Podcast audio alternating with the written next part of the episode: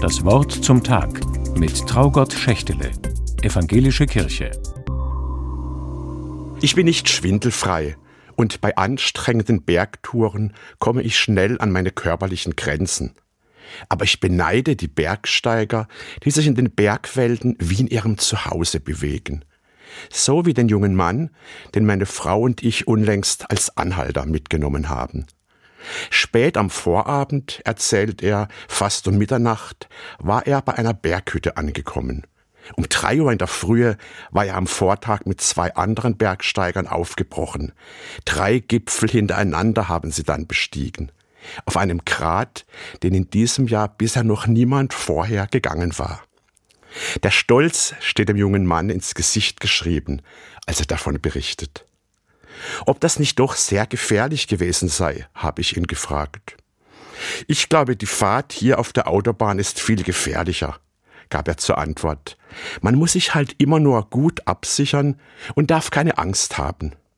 Und er hat dann noch hinzugefügt, das Wichtigste ist nicht der Umgang mit dem Berg und seinen Herausforderungen. Das Wichtigste passiert im Kopf.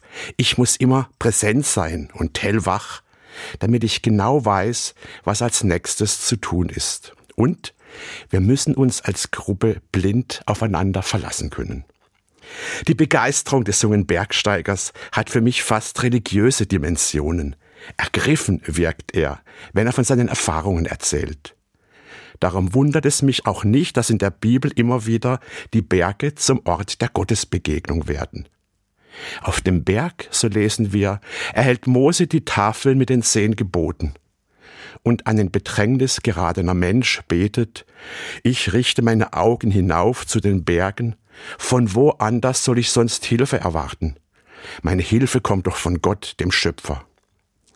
Die gewaltigen Bergmassive, ihre Schönheit, zugleich aber auch ihre riesigen Ausmaße, sie spiegeln für diesen Menschen die Größe und Erhabenheit Gottes wider.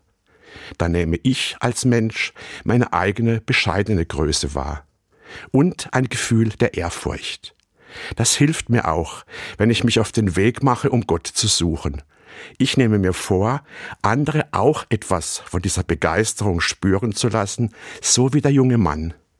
In meinem Glauben muss ich nicht einmal schwindelfrei sein. Es reicht, wenn ich mich darauf verlasse, dass da jemand ist, der mich hält.